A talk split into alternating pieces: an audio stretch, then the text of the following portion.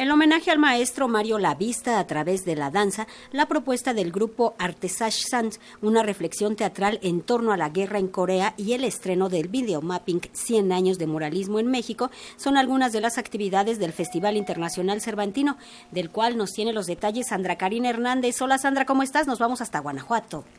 Hola Verónica, muy buenos días, ¿cómo están? Pues nosotros llegamos ayer aquí a la capital guanajuatense, ya estamos en la capital cervantina de América y anoche en el Teatro Juárez asistimos a Luz Sonora, este homenaje a Mario Lavista, también hecho por el CEPRODAC, espectáculo multidisciplinario que incluye danza, cine, teatro y por supuesto la música de Mario Lavista, cuya partida hace un año suscitó en su hija un duelo que solo ha sabido gestionar pues justamente a través de la evocación artística de su padre y de la propia creación en este esta obra compuesta por cuatro piezas y dirigida también por cuatro coreógrafos. Y bueno, la directora artística de esta especie de ofrenda pidió al público un minuto de aplausos por la memoria de su progenitor y del promotor cultural Ignacio Toscano. Y antes, en conferencia de prensa, la bailarina y coreógrafa habló de lo que implica hacer una obra como esta en la que intervienen tantas personas. Vamos a escuchar a Claudia Lavista. Pues por un lado y en el centro de todo honrar la música de Mario Lavista y por otro lado honrar una forma de ver el mundo y de ver la vida que él tuvo pues a lo largo de sus 78 años. Este proyecto es un proyecto de colaboración, somos 37 artistas trabajando en él y es una reflexión escénica o una ofrenda escénica sobre los ciclos, sobre la luz y la oscuridad, sobre la vida y la muerte. Sobre todo es un gran homenaje, ¿no? Mi padre falleció hace un año, entonces pues este es una, un encargo especial de la Ciudad de México justamente como homenaje para recordarlo y sobre todo para mantener viva su música y su legado. Y claro, mi deseo es que muchos más coreógrafos, no nada más en México, sino en el mundo, se acerquen a su música, porque es una música efectivamente que tiene un espacio para la danza gigantesco. Entonces, pues sí, ha sido un año de luto, pero la forma de, digamos, de asimilar ese luto, de transitarlo o de manifestarlo a través de la creatividad, pues fue justamente haciendo este espectáculo. Y por otra parte, como ustedes saben, Corea es el país invitado de esta edición del Cervantino. Y ayer tuvimos la oportunidad de ver The Story, una obra montada a partir de actores, marionetas y un video. Y bueno, pues que sin palabras se narran los estragos que la guerra causa a una familia y en este caso pues es la guerra de Corea suscitada allá a mediados de los años 50 del siglo pasado. Se trata de una propuesta realmente sublime y además retrata la experiencia de una niña ante la irrupción una situación que pues sabemos se repite eh, a lo largo de la historia y que puede reconocerse en la actual invasión de Rusia a Ucrania o antes a otros países. Esto lo señaló Cho Hyun San, director del grupo de teatro coreano Art Stage San. Vamos a escucharlo. Es un espectáculo de títeres no verbal sobre una niña ingenua llamada Tale y su familia común, cuyas vidas son interrumpidas por la guerra de Corea en el año 1950 a 53. Y la pieza no discute directamente la guerra en sí, sino que retrata los esfuerzos de una familia para superar las dificultades de la guerra en una fantasía similar a un cuento de hadas. La razón que él escogió este teatro fue porque para recordar la guerra de Rusia contra eh, Croacia, como ya, lo saben, y la historia de apaciguamiento destraña maravillosamente la historia con bailes líricos y gestos impresionantes sin usar el lenguaje. Así que es fácil para los hombres, las mujeres y las criaturas del mundo simpatizar y moverse. Y bueno, en el ámbito de las artes plásticas, aquí ha habido un extenso programa de actividades en torno al ciclo de existencia del muralismo mexicano del siglo de existencia del muralismo mexicano y en ese mismo sentido ayer se estrenó en el patio interior de la Alhóndiga de Granaditas a 100 años del muralismo en México, un espectáculo de video mapping que recorre todos los momentos más importantes de ese movimiento pictórico, pero que además no solamente estuvo en la pintura, sino que también promovió movimientos en todas las disciplinas, en el cine, en la danza, en la música.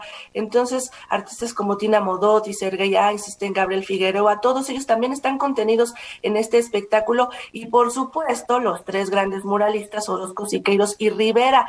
Y bueno, pues el creador original de esta idea es el nieto de Diego Rivera, Diego López Rivera, quien reflexionó acerca de si a su abuelo le hubiera gustado ver esta su obra evocada a través del videomapping, o sea, es decir, con proyecciones computarizadas y a gran escala de las obras del muralismo, pero proyectadas sobre un edificio. Esto fue lo que nos dijo Diego López Rivera.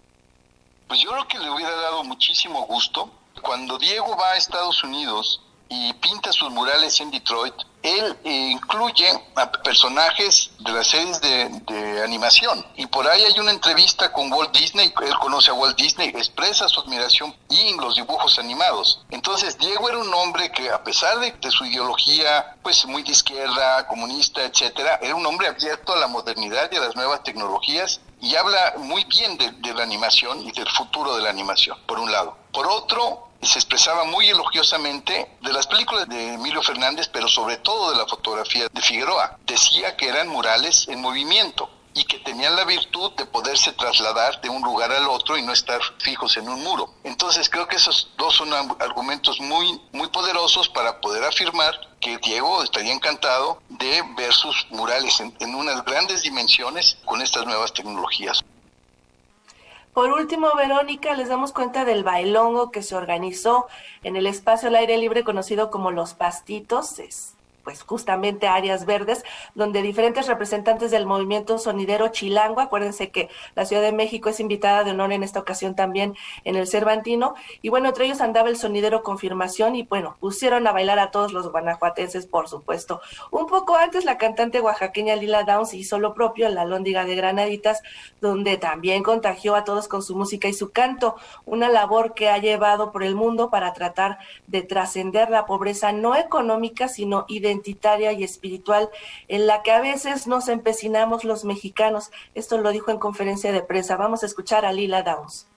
En la juventud buscaba alimentar a mi pueblo de su pobreza espiritual, porque sentía, había más que una pobreza material, es una pobreza en la que siempre nos damos de golpes porque no somos esto, porque no somos güeros, porque no somos ricos, porque no somos muchas cosas. Y quizás más en la etnia mía tendemos a ser como oscuros espiritualmente. Ahora en el festejo de muertos veneramos una parte de esa esencia humana. Pensar en la muerte es algo positivo en nuestra cultura mixteca. Es siempre recordar la muerte de alguna manera y esto era casi diario. Y a veces sí saco más el pie hacia otros países. Eh, acabo de hacer una grabación con un tiplista de Canarias y acabamos de, grabar un tema juntos que se llama La última gota de café y que acaba de ser nominada al Grammy. Así que el público se fija en la música folclórica y de raíces. Tu memoria, aroma tierra,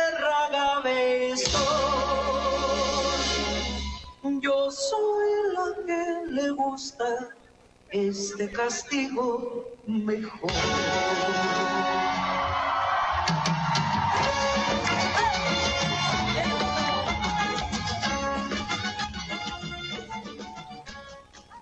Verónica, hasta aquí la información de lo que se generó ayer y de lo que pudimos ver en el Cervantino. Apenas llegamos, fue nuestro primer día, pero ya vimos cosas muy interesantes y esperemos que también para este fin de semana podamos ver otras propuestas que se van a presentar aquí.